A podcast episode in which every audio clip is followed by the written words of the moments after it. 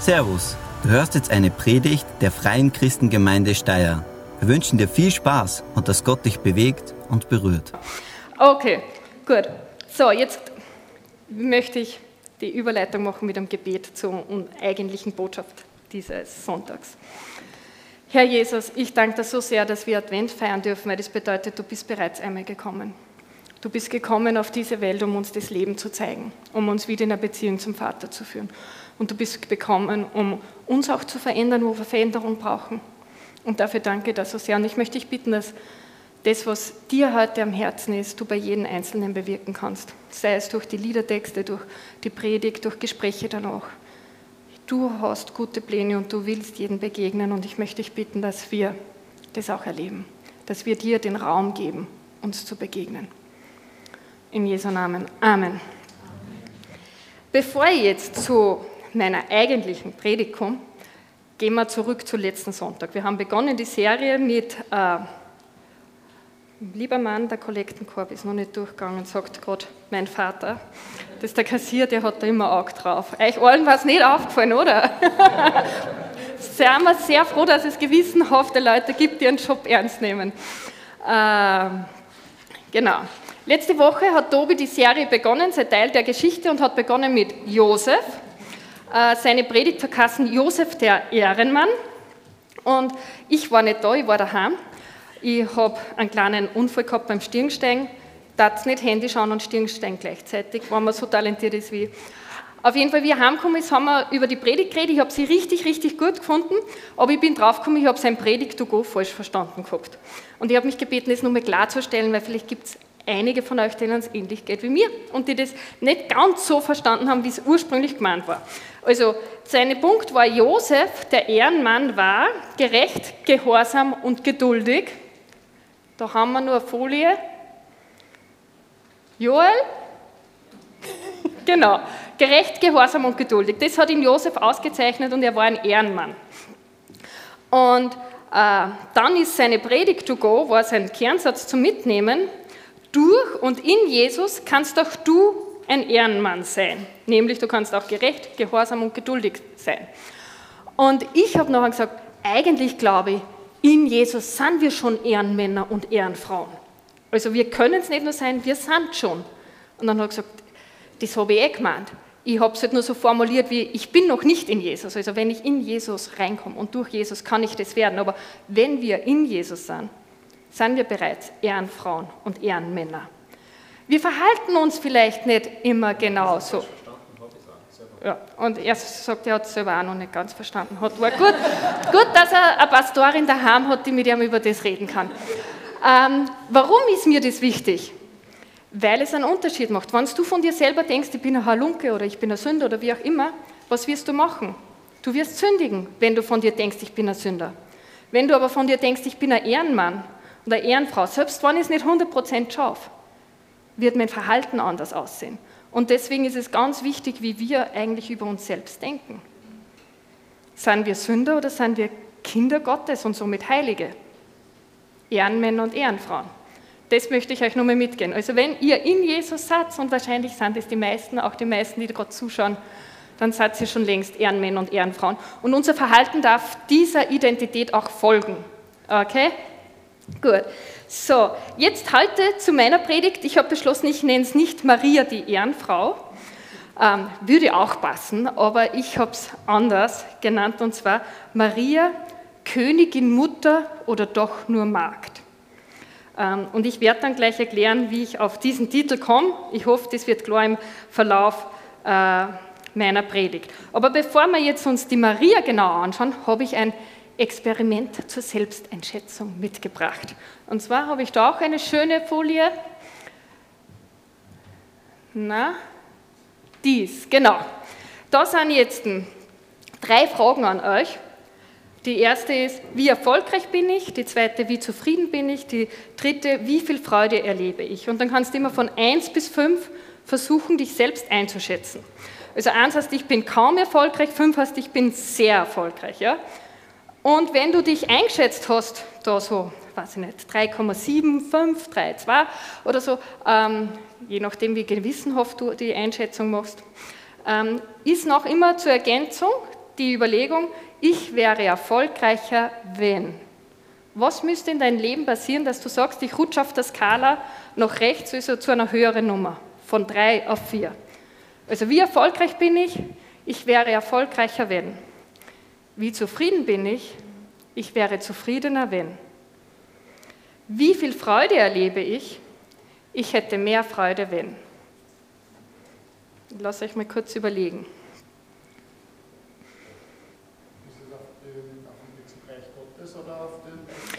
Das ist die Frage, die du dir stellst.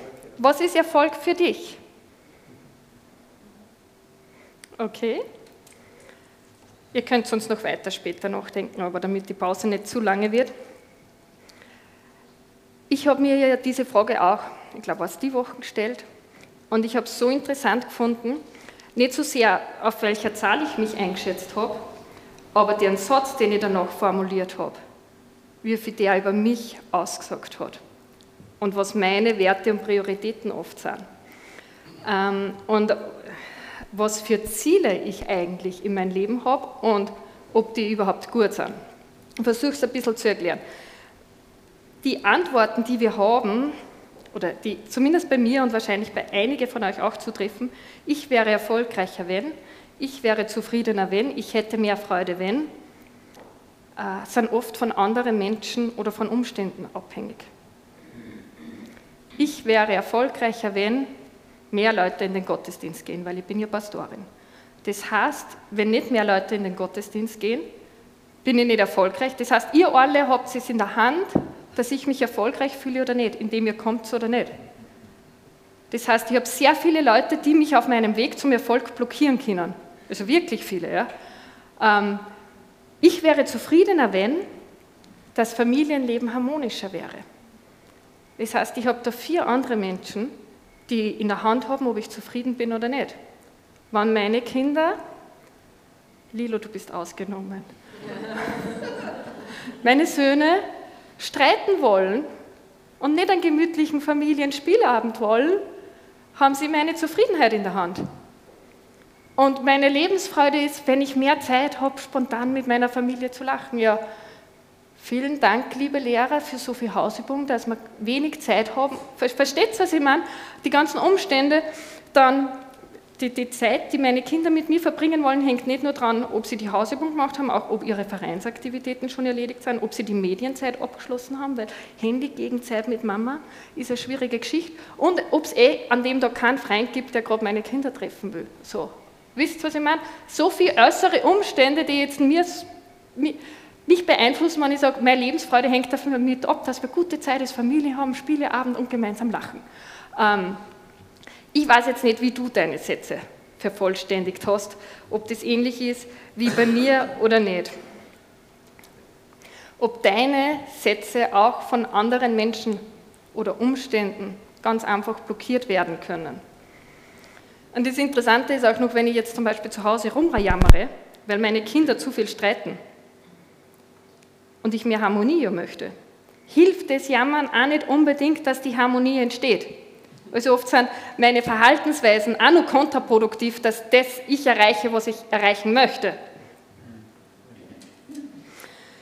Und was passiert, wenn ich diese Ziele, die ich habe, ähm, auch wenn es oft unbewusst sind, ich habe mich ja vorher nie hingesetzt und gesagt, mein Lebensziel ist das und das und das oder äh, mein Zufriedenheitsziel ist das und das, aber unbewusst rennt da ganz viel ab. Und wenn ich da jetzt äh, sowas habe wie, ich möchte, dass das Familienleben harmonischer ist. Ich weiß aber, dass das immer so auf Messerschneide ist, je nachdem, hat ein Kind gerade Hunger oder nicht. Ähm, dann macht es mich ja unsicher. Ich meine, das mit den Kindern ist ein kleines Beispiel, aber wenn ich Ziele habe, auch wenn es unbewusst sind, und ich nicht weiß, ob ich die erreichen kann, dann bringt das Unsicherheit in mein Leben, weil ich es mir ja eigentlich wünsche. Ähm, wenn es vielleicht sogar Ziele sind, die unerreichbar scheinen, vielleicht ist es dein Ziel, dass du sagst, ich möchte einen gläubigen, liebevollen Partner, der zu mir passt, und du schaust dich um und weit und breit ist da keiner. Ähm, also Ziele, die unerreichbar werden, können an sogar Richtung Depression führen, weil du keine Hoffnung mehr siehst, dass das, was du eigentlich brauchst zum Glücklichsein, Wirklichkeit wird. Wenn du dann Ziele hast, die du nicht erreichst, dann ist die logische Schlussfolgerung, ich bin eine Versagerin, weil ich mein Ziel ja nicht erreicht habe. Was ist, wenn meine Kinder irgendeiner beginnt, Drogen zu nehmen? Habe ich dann versagt? Bin ich eine Versagerin? Weil mein Ziel, eine gute christliche Familie zu haben, unerreichbar ist und ich es nicht in die Hände habe, weil eine dritte Person sich entscheidet, einen anderen Weg zu gehen, als ich das möchte. Und was passiert, wenn ich aber mein Ziel erreiche? Wenn meine Kinder alle toll sind, toller sind wie die anderen Kinder, führt das nicht dazu, dass ich stolz werde und andere verurteile, wo es in der Familie nicht so läuft? Und das Ganze, ähm, ich versuche ähm, uns einfach zu sagen, zumindest bei mir ist so bewusst worden, mit diesen unterbewussten Zielen, die da vielleicht im Hintergrund alle abrennen, habe ich ein Problem. Weil wenn ich es erreiche, habe ich ein Problem und wenn ich es nicht erreiche, habe ich ein Problem irgendwie. Und ähm, schlussendlich kann es dazu führen sogar, dass meine Identität zu wackeln beginnt weil ich meine Ziele nicht erreichen kann und ich also eine Versagerin bin und das alles nicht so funktioniert, wie ich mir das ja eigentlich vorstelle.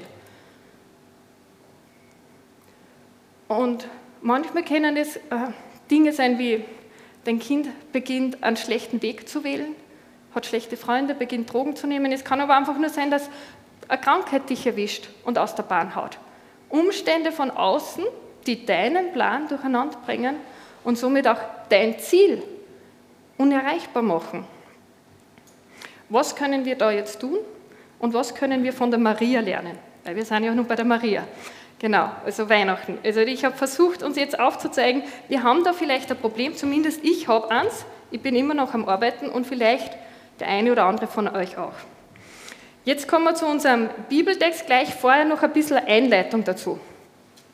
Wir schauen heute ins Lukas-Evangelium da ist die Geburtsgeschichte von Seiten der Maria geschrieben. Äh, Tobi hat letzte Woche Matthäus angeschaut, da ist mehr in Josef seine Perspektive drinnen. Ähm, Lukas war Arzt in seinem ersten Beruf, bevor er ein Jünger von Jesus geworden ist, wobei er kein Jünger von Jesus geworden ist, wie Jesus noch gelebt hat, aber er wurde Nachfolger von Jesus, ist auch Jünger.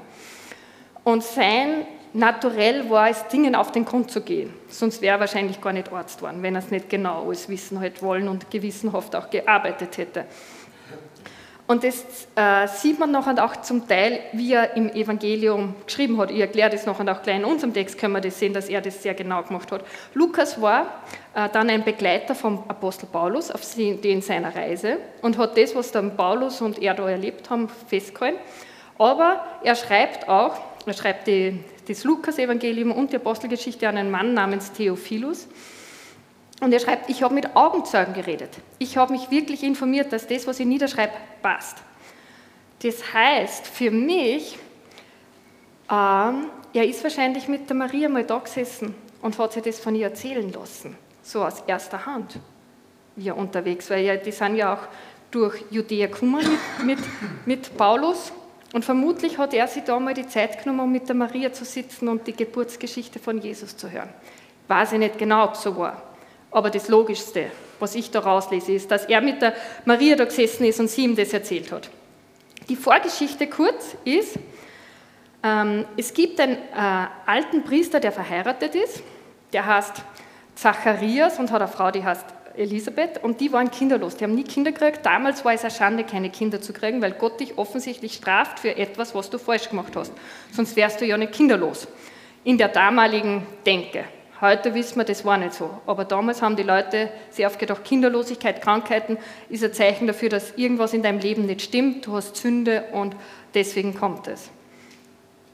Ähm, ein Engel kommt zu Zacharias, sagt ihm, sie werden noch ein Kind kriegen und dieses Kind wird den Weg für den Messias vorbereiten. Das war dann Johannes der Täufer. Und tatsächlich ist die Elisabeth auch schwanger worden. So viel zur Geschichte. Jetzt geht's los in unserem Text. Und da schreibt äh, Lukas im Kapitel 1, Verse 26 und 27, im sechsten Monat, Klammer auf, von Elisabeths Schwangerschaft, Klammer zu, wurde der Engel Gabriel von Gott in eine Stadt in Galiläa namens Nazareth zu einer Jungfrau gesandt. Sie war mit einem Mann namens Josef verlobt, der aus dem Haus David stammte. Der Name der Jungfrau war Maria. Da sehen wir gleich ein bisschen, wie Lukas gearbeitet hat. Er sagt uns als erster, wann war das? Dann, wie die Marie, äh, Elisabeth sechsten Monat war, also damit die Leser das zeitlich einordnen können. Er sagt uns auch, wo das war. Es war in Galiläa, in Nazareth. Damals, als er das geschrieben hat, waren da noch Menschen, die gelebt haben. Also jeder, der das gelesen hat, kann sagen können, ich habe genug Geld, ich mache da jetzt drei Wochen Urlaub, ich gehe nach Galiläa, nach Nazareth und schaue, ob ich nur Leute finden, die sich an das alles erinnern können. Und die hätte die Person dann auch gefunden. Ähm, und dann finde ich es interessant, in Vers 27 schreibt Lukas, der Arzt, zweimal, dass die Maria Jungfrau war. Als Arzt wusste er, dass das mit Jungfrauen und Schwangerwerden ein bisschen eine schwierige Geschichte ist. Ja? Und ich glaube, deswegen hat er es absichtlich zweimal geschrieben. Ihm war das vollkommen bewusst, dass das eigentlich unmöglich ist mit der Jungfrau. Und so unglaublich das wahrscheinlich für ihn auch war, aber als die Maria ihm das erzählt hat, hat er ihr das geglaubt. Und ich glaube, dass es der Maria geglaubt hat, weil Lukas Jesus kennengelernt hat, auch wenn er nicht mehr in Person kennengelernt hat, aber er hat erfahren, wie Jesus ihm die Sünden vergeben hat, wie sein Leben verändert wurde. Er war mit Paulus unterwegs, hat gesehen, wie hunderte von Menschen ihr Leben verändert wird durch diesen Jesus, der schon gar nicht mehr auf dieser Erde lebt. Und er hat Wunder gesehen, wie Kranke geheilt worden sind. Das heißt, für ihn als Arzt war es kein Problem, an Wunder zu glauben. Und auch zu glauben, dass das mit der Jungfrau wirklich stimmt. Wahrscheinlich war es sogar einfacher zu glauben, dass das mit der Jungfrau stimmt, weil irgendwas muss an diesem Jesus besonders sein. Und da ist kein Wunder, wenn auch die Zeugung dieses Jesus was Besonderes ist. Dann äh, geht es weiter im Text. Der Engel trat bei ihr, Maria, ein und sagte, sei gegrüßt, du Begnadete, der Herr ist mit dir. Sie erschrak über die Anrede und überlegte, was dieser Gruß zu bedeuten habe. Das ist interessant. Lukas schreibt, die Begrüßung vom Engel war ein bisschen komisch für die Maria. Die hat sie nicht auskennt. Das wird sie im, im Lukas wahrscheinlich auch erzählt haben. Der ist da gekommen und sagt, äh, sei gegrüßt. Ähm, Im Griechischen steht da, freue dich, aber das war auch eine Grußformel, also weiß man nicht, ob er wirklich nur gegrüßt hat oder freue dich gemeint hat oder beides. Und dann sagt er, du Begnadete, der Herr ist mit dir.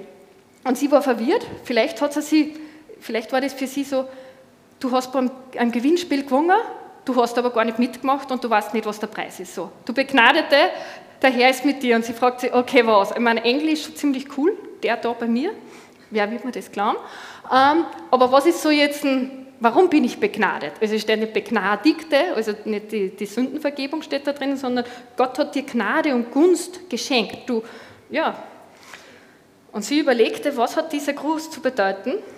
Und der Engel redet dann weiter, ich weiß nicht, ob die Maria baff war und nichts gesagt hat. Der Engel sagte zu ihr, fürchte dich nicht, Maria, denn du hast bei Gott Gnade gefunden. Ja, super, schon wieder ähm, Gnade. Aber was meint diese Gnade, die sie bei Gott gefunden hat? Ja? Sie soll sie nicht fürchten, sie hat Gnade gefunden. Und dann erst wird der Engel konkret und sagt, siehe, du wirst schwanger werden und einen Sohn wirst du gebären. Dem sollst du den Namen Jesus geben. Klammer auf, Jesus bedeutet Jahwe rettet, Klammer zu. Er wird groß sein und der Sohn des Höchsten genannt werden. Gott, der Herr, wird ihm den Thron seines Vaters David geben. Er wird über das Haus Jakob, Haus Jakob bezeichnet das, die, das Volk Israel, in Ewigkeit herrschen und seine Herrschaft wird kein Ende haben.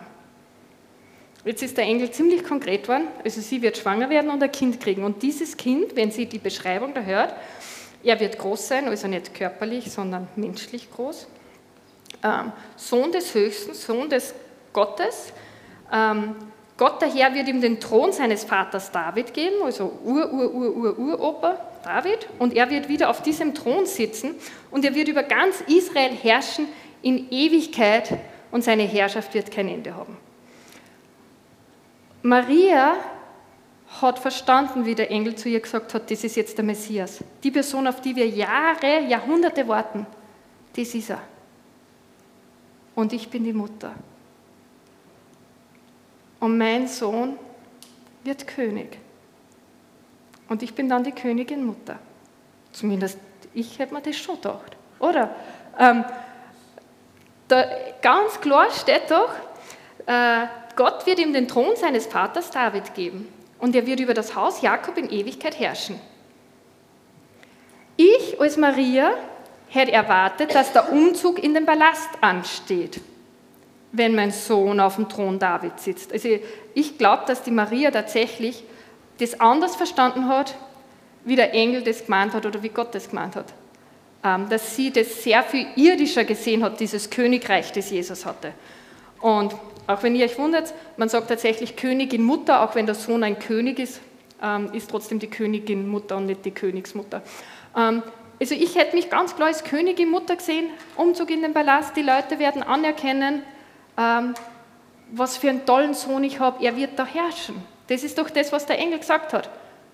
Er hat nichts gesagt, das wird ein geistliches Königreich sein, das wird man nicht sehen, sondern er wird auf dem Thron vom Vater, seines Vaters David sitzen und er wird in Ewigkeit herrschen. Ähm, Maria hat dann noch eine ganz praktische Frage, das erste Mal, dass sie jetzt redet. Maria sagte zu dem Engel, wie soll das geschehen, da ich keinen Mann erkenne? Maria wusste auch, dass das mit Jungfrau und, und Schwangerwerden schwierig ist. Also nicht nur Lukas hat das als Arzt gewusst, sondern die Maria, der war das auch bewusst. Darum hat sie nachgefragt, wie soll das jetzt gehen? Ich bin zwar verlobt, aber wir sind da nur ja, nicht intim. Ähm, was muss ich jetzt machen? Soll ich den heiraten? Ist der Josef derjenige, der, ich meine, Josef hat ja auch eine Linie, die auf David zurückgeht. Braucht es einen anderen? Oder ähm, sie hat da Fragen gehabt, ganz praktische. Und der Engel antwortete ihr. Ähm, der Heilige Geist wird über dich kommen und die Kraft des Höchsten wird dich überschatten. Deshalb wird auch das Kind heilig und Sohn Gottes genannt werden. Siehe, auch Elisabeth, deine Verwandte, hat noch in ihrem Alter einen Sohn empfangen. Obwohl sie als unfruchtbar gilt, ist sie schon im sechsten Monat. Denn für Gott ist nichts unmöglich. Also wenn ich das denn für Gott ist nichts unmöglich lese, höre ich außer, ah, der Engel hat gewusst, dass das mit der Jungfrau nicht so äh, natürlich ist. Ähm, für Gott ist kein Wunder unmöglich. Er sagt ihr, der Heilige Geist wird der Vater sein. Du musst jetzt nichts an deiner, deinem Familienstand gleich ändern. Das Kind wird ohne Zutun eines irdischen Mannes entstehen. Äh, Gott wird da das Kind in dir zeugen und deswegen ist es auch heilig und Sohn Gottes. Viele Mädchen damals haben eigentlich gehofft, die Mutter des Messias zu werden. Die haben ja großteils hat das Volk erwartet, dass der Messias kommt und ihr Land befreit von der Besatzung durch die Römer. Und so war das, glaube ich, ein Traum von vielen Mädchen damals, die Mutter des Messias zu werden. Jetzt kommt der Engel zu ihr und sagt ihr das. Jetzt kommt der Messias und du bist die Auserwählte, du bist die Begnadete. Das macht jetzt plötzlich alles Sinn, die Begrüßung. Und Maria antwortet dann, siehe, ich bin die Magd des Herrn mir geschehe, wie du es gesagt hast. Danach verließ sie der Engel. Ich habe da jetzt ein Fett gemacht, dieses Ich bin die Magd des Herrn, weil ich glaube, dass das ein totaler Schlüssel für ihr Leben war. Der Engel ist im Grunde zu ihr gekommen und hat ihr gesagt, du wirst die Königin Mutter. Aber sie antwortet mit, ich bin die Magd des Herrn. Sie hat sich das wahrscheinlich ihr ganzes Leben anders vorgestellt, wie es gekommen ist. Aber ihre Identität war, bevor der Engel gekommen ist und auch wie er wieder gegangen ist, ich bin die Magd des Herrn. Und das, was Gott will, das mache ich. Weil, geh mal und erzähl deiner Familie, ich bin schwanger vom Heiligen Geist. Ähm, also ich glaube, dass unmittelbar nachdem die Maria total viel Widerstand gekriegt hat. Ich meine, wir wissen, sie ist dann gleich zu Elisabeth gegangen, aber dann ist sie wieder zurückgekommen nach drei Monaten dann, wo es schon langsam sichtbar wird, sie ist schwanger, unverheiratet. Ich stelle mir vor, ihr Vater wird ihr gesagt haben, du bist eine Schande für die Familie, wir sind so enttäuscht von dir, von dir hätten wir das nie erwartet. Wir lesen nichts von ihrer Eltern, in der ganzen Bibel nicht. Wir wissen, sie hat nur eine Schwester, die wird einmal erwähnt, aber ihre Herkunftsfamilie, ihr Verlobter Josef wollte sie eigentlich auch verlassen, weil er ihre Geschichte mit dem Heiligen Geist nicht glaubt hat. Erst als er einen Engel im Traum gehabt hat, hat er sie geglaubt. Ich stelle mir auch vor, wie die Frauen am Dorfbrunnen getratscht haben und gesagt, jetzt seht die Maria immer so brav religiös und jetzt ist sie schwanger.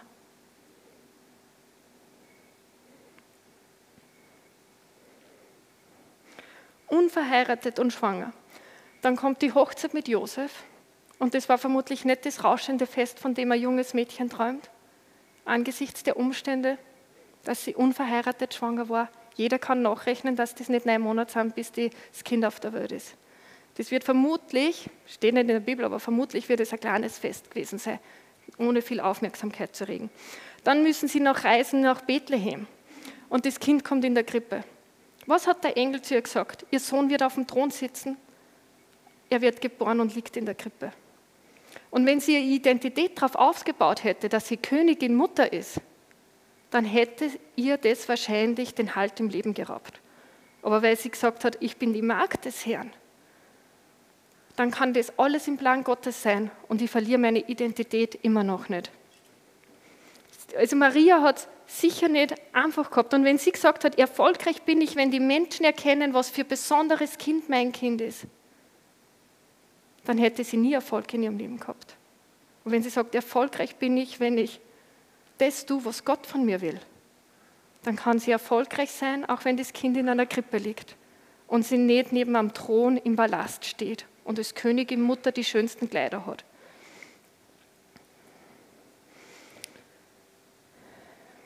Es ist dann der Besuch der Hirten kommen. Das ist vielleicht nicht genau das, was mir erwartet für einen neugeborenen König, aber es geht einmal in die richtige Richtung. Dann kommen auch die Weisen aus dem Morgenland. Es scheint in die richtige Richtung zu gehen, zumindest außerhalb von Israel wird erkannt, dass er König ist.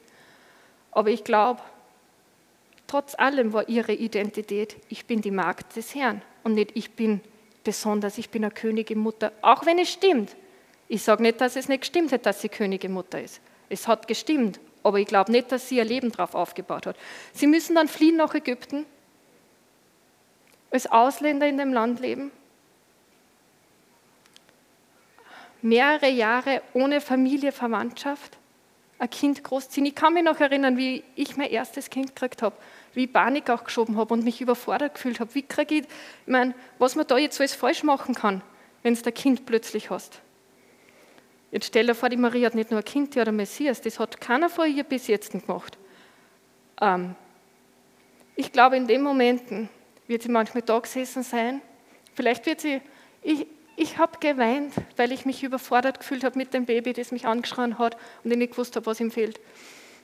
Wird sie da gesessen sein und sich zurückgetracht haben. Der Herr ist mit dir. Er hat dir deine Gnade geschenkt. Und er wird dir auch helfen, dieses Kind großzuziehen.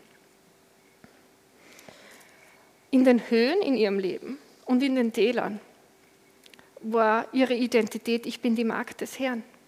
Ob ich in Ägypten als Ausländerin lebe oder nicht. Und das Interessante ist ja auch, Gipfel sind super schön. Und es ist ein gutes Gefühl, den Gipfel geschafft zu haben und die Aussicht zu genießen. Aber keiner baut auf dem Berggipfel oben Gemüse, Getreide oder irgendwas an. Frucht, der fruchtbare Boden ist in den Tälern, nicht am Gipfel oben. Und ich glaube, es ist auch für unseren Charakter, ist der fruchtbare Boden die Täler und nicht der Gipfel. Und somit bin ich mir nicht ganz sicher, aber ich kann mir gut vorstellen, dass Gott solche Täler zugelassen hat im Leben von Josef und Maria, damit ihr Charakter sich noch entwickeln kann, damit ihre Gottesbeziehung intensiver wird, damit sie die Menschen sind, die den Messias großziehen können. Obwohl sie schon sehr gute Voraussetzungen haben. Ehrenmann, Ehrenfrau, ja, also die sind mit Grund ausgewählt worden. Aber Gott hat sie noch weiter durch Täler gehen lassen, um an ihrem Charakter zu arbeiten. Sie sind dann später zurückgekommen nach Nazareth, wieder in das Dorf, wo sie weggegangen sind. Wahrscheinlich ist inzwischen Gras über die Sache gewachsen. Ähm, sie waren verheiratet. Der Dorftratsch hat schon ein anderes Opfer gefunden. Und sie haben weitere Kinder gekriegt. Und ganz ehrlich, ich habe jetzt drei Kinder. Äh, ich glaube nicht, dass ihr Familienleben immer äh, eitle Wonne Sonnenschein war. Friede, Feuer, Eierkuchen. Man stell dir mal vor, du hast einen großen Bruder, der perfekt ist. Stell dir mal vor, wie es dir da als Kind geht. Jemand, der nie Fehler macht. Das muss schon Aggressionen in dir auslösen, wenn du so einen perfekten großen Bruder hast. Stell mir halt vor. Weiß ich nicht, ob so war. Auf jeden Fall, als er gekreuzigt wurde, war kein Bruder da, der bei der Mama gewesen wäre und ihr beigestanden ist. Ich glaube, die hatten ein bisschen genug von diesem Jesus, der immer so perfekt war. Das hat eine Weile gedauert. Wo wir schon beim Kreuz sind. Als Jesus mit acht Tagen beschnitten worden ist, hat ein Prophet eine Prophetie ausgesprochen. Und der Abschlusssatz war an die Maria gerichtet, auch durch deine Seele wird ein Schwert durchbohren. Wie ermutigend. Ähm, am Schluss steht sie nicht im Palast neben dem Königsthron, sondern sie steht unterm Kreuz. Ihr Mann Josef war nicht mehr da, der ist schon längst gestorben vermutlich, obwohl ihr Sohn der Messias war. Hat Josef nicht mehr gelebt. Wir wissen also, wie er zwölf Jahre Jesus alt war, war er nur da, aber zwischen 12 und 30. Lebensjahr ist Josef wahrscheinlich verstorben. Maria hatte keinen Mann, der dabei steht. Keiner ihrer Söhne war da, keine Tochter war da. Einer von Jesu Jüngern ist noch auserwählt worden, um sich um die Mutter zu kümmern. Ich glaube, dass sie unter dem Kreuz gestanden ist und es ihr das Herz zerrissen hat, dass das das Schlimmste ist, was eine Mutter erleben kann. Und wenn deine Identität auf dem aufbaut, dass der Engel gesagt hat, dein Sohn wird König und du glaubst, die wird deswegen in einem Palast wohnen, dann wirst du nicht nur den Halt im Leben verlieren, du wirst auch den Glauben verlieren. Wo ist die Prophetie, die der Engel mir gegeben hat? Ich glaube, wie die Maria dann da gesessen ist, Jahre später, oder ich weiß nicht wie viele Jahre, Jesus ist gestorben, ist wieder auferstanden. Und sie hat erkennen können, dass der Plan, den Gott gehabt hat, ein anderer war, dass es ein geistliches Königreich ist, dass Jesus nicht gekommen ist, um die Römer rauszuschmeißen, sondern die Sünde aus ihrem Leben, um sie selbst zu erlösen, die Mutter. Und viele, viele andere. Und wie sie dann mit Lukas da gesessen ist und sie wahrscheinlich zurückgedacht hat an diese Berge und Täler, die sie erlebt hat. Sie sich wahrscheinlich innerlich gedacht hat, ich sage Gott wieder ja. Ich sage Gott wieder, ja, ich bin die Magd des Herrn, ich mache das alles nochmal. Weil in den ganzen Tälern war Gott da und hat mich nicht allein lassen. Und ich war die mit Gnade beschenkte, weil er da war, weil ich den Messias großziehen habe dürfen weil ich diese Rolle bekommen habe. Na, ich nehme mir jetzt auch mein Taschentuch. Ich weiß immer schon, es ist ein schlechtes Zeichen, wenn ich bei der Predigtvorbereitung schon weine. Dann habe ich immer schon Taschentuch auf der Bühne. Na, oder ist es ein gutes Zeichen, weil ich emotional involviert bin. Wie auch immer. Nun zurück zum Selbsteinschätzungsexperiment. Worauf baust du deine Identität? Was sind deine Ziele? Wo willst du hin? Maria hätte guten Grund gehabt, in den Palast zu wollen, weil sie war die Königin Mutter.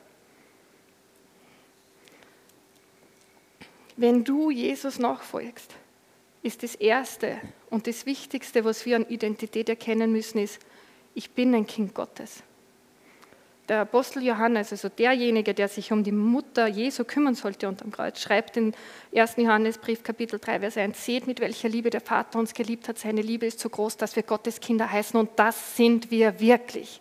Wir sind wirklich Gottes Kinder. Das ist das Erste. Und wenn ich in dieser Identität lebe, dann ist es der Erfolg, den ich brauche.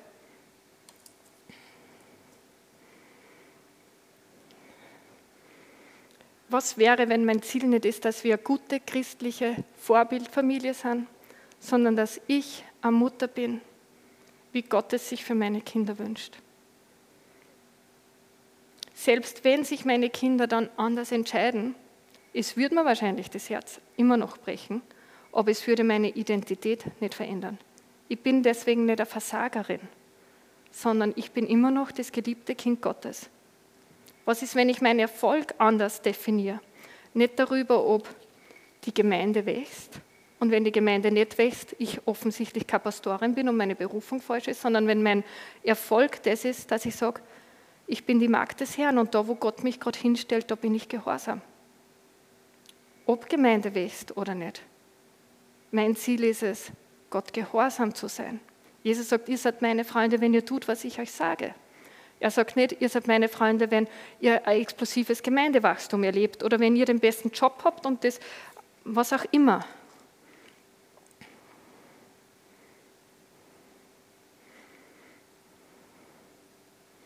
was wäre, wenn das Lebensziel nicht ist, oder eines der Ziele, ähm, einen gläubigen Partner endlich zu haben, sondern ein Mann oder eine Frau nach dem Herzen Gottes zu werden und in die Beziehung mit Gott zu investieren und darin aufzublühen. Und ich glaube, wenn wir da in dieser Identität dann auch ankommen und da aufblühen, in dem Ich bin Gottes Kind, ähm, ich bin von ihm geliebt, ich bin wertvoll, ich bin berufen, ich bin erlöst, dann kommt der Aufblühen dazu, das attraktiv sogar macht. Immer noch keine Garantie, dass das mit dem Partner funktioniert, aber ein guter erster Schritt, würde ich mal sagen. Haben deine Lebensziele und Werte Bestand, wenn du in einem Lebenstal bist, wenn es mal schlecht geht? Oder reißt dir dann den Boden unter den Füßen weg? Ich glaube, es ist ein Geschenk, wenn wir durch Täler gehen und erkennen, wir haben noch falsche Werte, falsche Identität und kommen drauf, hey, eigentlich ist das wackelig. Es hat keinen echten Bestand. Falsche Ziele und falsche Identität zu entlarven, ist ein Geschenk Gottes. Und in diesem, ich weiß nicht, ob du gerade durch ein Tal gehst oder vielleicht auch nicht, ähm, da zu erkennen, was wir eigentlich in Christus haben und dass wir vielleicht nicht vielleicht, dass wir unsere Ziele nicht nach was Äußerem setzen sollten, sondern nach was Innerem, nach dem, was Gott in uns bewirken will, dass wir ihn mehr erkennen, dass wir in seinem Willen leben können. Und nicht denken die anderen, dass meine Familie toll ist, finden die anderen, dass ich erfolgreich bin, sagen die Leute, wir haben da eine coole Gemeinde oder nicht. Das ist nicht das, auf was wir unsere Identität aufbauen sollten oder dürfen. Und so ist mein Predigt to go für heute. Gott schenkt uns zu Weihnachten nicht nur Jesus, sondern in ihm eine neue Identität. Das feiern wir zu Weihnachten. Wir feiern, dass Jesus gekommen ist, dass Jesus nicht nur als Kind in der Krippe gekommen ist, sondern auch als unser Erlöser. Aber wenn wir ihn als Erlöser und König annehmen, dann verändert es uns, dann sollte das uns innerlich verändern. Dass wir in dem ruhen können, ich bin ein Kind Gottes, ich bin geliebt, ich bin erwählt ich bin ihm gehorsam. Ich bin ein Magd oder Knecht des Herrn, wie die Maria sagen würde. Dann wird unser Leben von anderen Zielen geprägt sein. Und dann können wir wahrscheinlich mit Maria sagen, ich bin eine Begnadete des Herrn. Egal, ob ich gerade in einem Tal bin oder in einem Gipfel. Denn wenn meine Beziehung zu Jesus dadurch wachsen kann, wenn ich echter werden kann, wenn ich in ihm ruhen kann, wenn meine Zufriedenheit nicht daher kommt, dass in der Familie nicht gestritten wird, sondern meine Zufriedenheit kommt, dass meine Beziehung mit Gott in Ordnung ist, dann bin ich begnadet. Ob ich im Tal bin oder auf dem Gipfel. Gott will dir zu Weihnachten ein Geschenk machen, und zwar, dass wir in der Beziehung zu ihm wachsen dürfen, mehr in unsere Identität in ihm hineinwachsen dürfen und in ihm verwurzelt sind.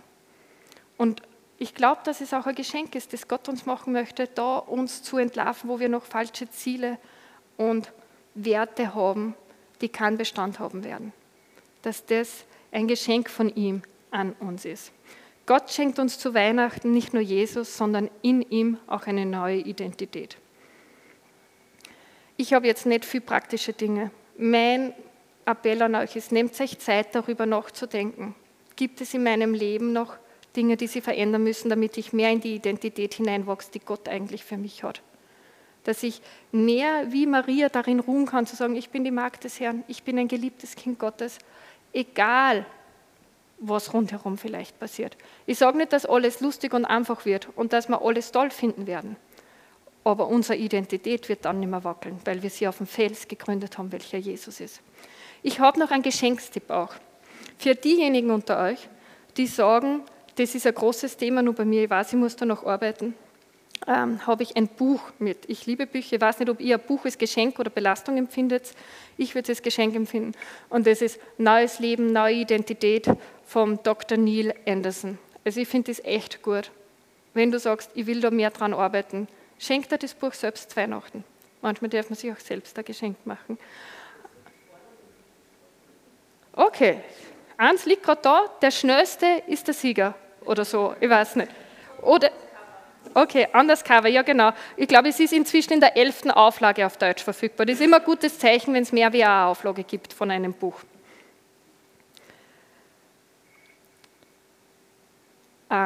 Ich möchte auch nur sagen, wenn du heute hier bist und sagst, hey, ich bin das mit neuer Identität, neues Leben in Jesus, so weit bin ich noch gar nicht.